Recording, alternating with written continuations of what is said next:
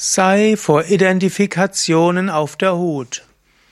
Kommentar zum 371. Vers von Vivekachudamani. Ja, hallo und herzlich willkommen zu einem weiteren Vers aus Shankaracharyas Vivekachudamani.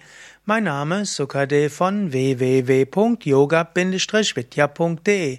Ich bin, da, bin dabei, die verschiedenen Verse des Vivekachudamani zu kommentieren, also des Kronjuwels der Unterscheidungskraft. Shankara will uns erzählen, wie wir zur Gottverwirklichung kommen, zur Verwirklichung von Brahman, zur Verwirklichung von Atman, unseres Selbst. Und wir sind gerade dabei, Yoga-Techniken zu besprechen. Shankara geht jetzt im 371 auf die Gefahr der Identifikation ein und ermahnt uns, identifiziere uns nicht. Ich lese erst den Sanskrit-Text, dann die deutsche Übersetzung. Deha pranendriyamano buddhyadibhir upadibhi yair yair vrete samayogas tat bhavosya yoginaha.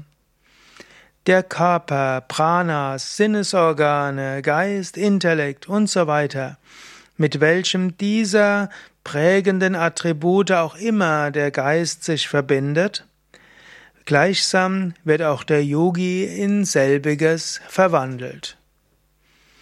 Das ist eine große Gefahr. Du hast Instrumente, Shankaracharya nennt es letztlich begrenzende Attribute, die sogenannte Upadi.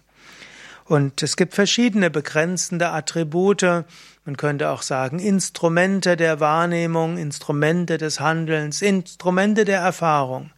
Und Menschen verwandeln sich dort rein. Durchaus auch, angenommen du fährst Auto, irgendwann identifizierst du dich mit dem Auto.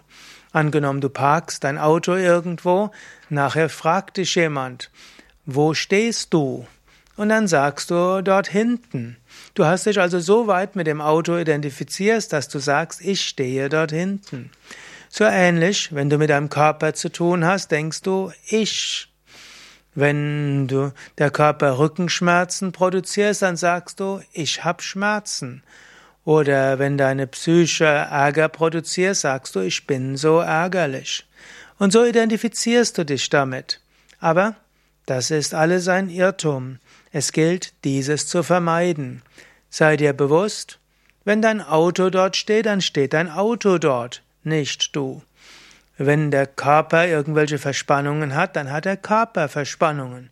Und er weist vielleicht auf die Spannungen, Verspannungen hin mittels eines Schmerzes aber nicht du bist der Schmerz. Und äh, wenn in deiner Psyche Ärger ist, dann weist dich deine Psyche auf etwas hin. Ich sage ja gerne, Emotionen sind Handlungsempfehlungen mit Informationen plus Energie. Nicht du bist ärgerlich, sondern in deinem Manas gibt es gerade eine Emotion und das ist eben eine Information mit Handlungsempfehlung plus Energie.